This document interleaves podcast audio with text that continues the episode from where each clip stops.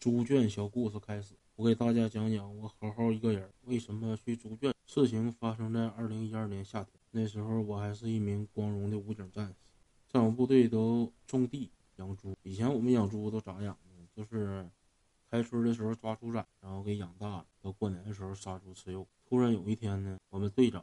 脑袋里边闪了一个小灯泡，闪了一个小灯泡，屁说是咱们每年都养猪，为什么不能让咱们的猪自己繁殖呢？经济又实惠。于是我们就找到周围村子里边一个专业配猪的，给我们单位的猪进行人工受精。这个猪我说一下，这个猪属于我们部队的吉祥物。当时这个猪我不知道它多大岁数了，因为我下连队开始，这个猪就已经在猪圈里边，那时候就已经挺大岁数了。幸运的是啥呢？通过这个专业的配猪这个大哥的操作，使我们的吉祥物成功受孕。当时我们都怀着非常喜悦的心情，等待这个小小猪羔子降临，等待小猪羔子的诞生。就在这个母猪要下崽的前一个礼拜左右，我们队长意识到一个问题：如果这个猪要是半夜下崽的话，它容易把自己这个崽给压死，那我们的一切努力就都白费了。然后由于我当年的职务比较特殊。